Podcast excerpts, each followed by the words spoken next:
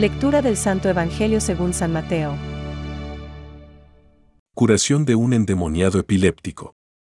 Cuando se reunieron con la multitud, se le acercó un hombre y, cayendo de rodillas, le dijo, Señor, ten piedad de mi hijo, que es epiléptico y está muy mal.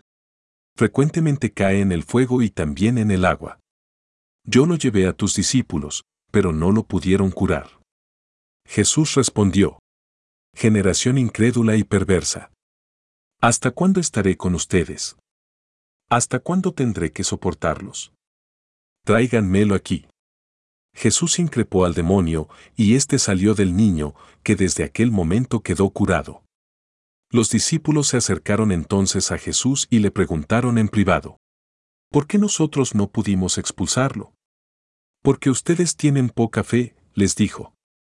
Les aseguro que si tuvieran fe del tamaño de un grano de mostaza, dirían a esta montaña, trasládate de aquí a allá, y la montaña se trasladaría. Y nada sería imposible para ustedes. Es palabra de Dios. Te alabamos, Señor. Reflexión. Si tenéis fe como un grano de mostaza, nada os será imposible.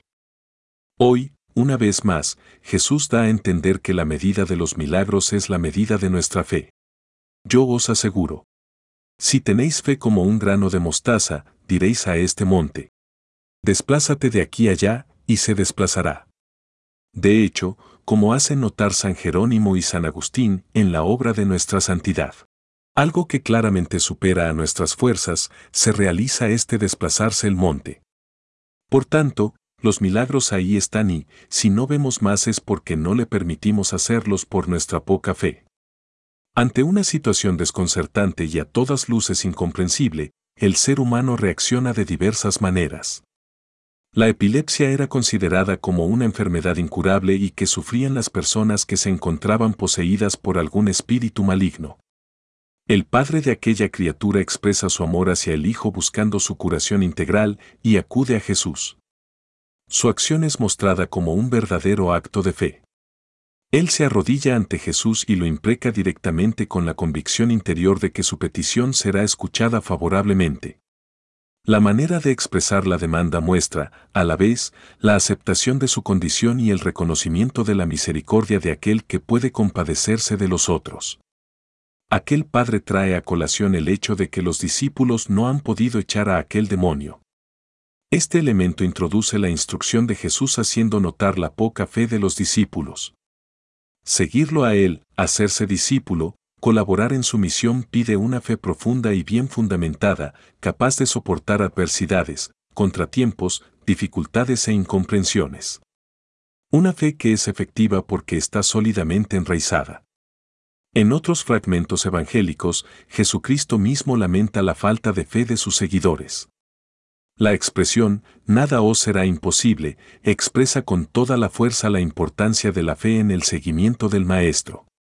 La palabra de Dios pone delante de nosotros la reflexión sobre la cualidad de nuestra fe y la manera como la profundizamos. Y nos recuerda aquella actitud del padre de familia que se acerca a Jesús y le ruega con la profundidad del amor de su corazón. Pensamientos para el Evangelio de hoy. Con una firme confianza en la palabra de Dios arrancaríamos una montaña de aflicciones. Mientras que, si nuestra fe se tambalea, no hará mover ni tan solo un caso. Santo Tomás More. Cada uno de nosotros, en la propia vida de cada día, puede dar testimonio de Cristo, con la fuerza de Dios, con la fuerza de la fe. ¿Y cómo tomamos esta fuerza? La tomamos de Dios en la oración. La oración es la respiración de la fe. Francisco. Ahora caminamos en la fe y no en la visión. La fe puede ser puesta a prueba. El mundo en que vivimos parece con frecuencia muy lejos de lo que la fe nos asegura. Catecismo de la Iglesia Católica, número 164.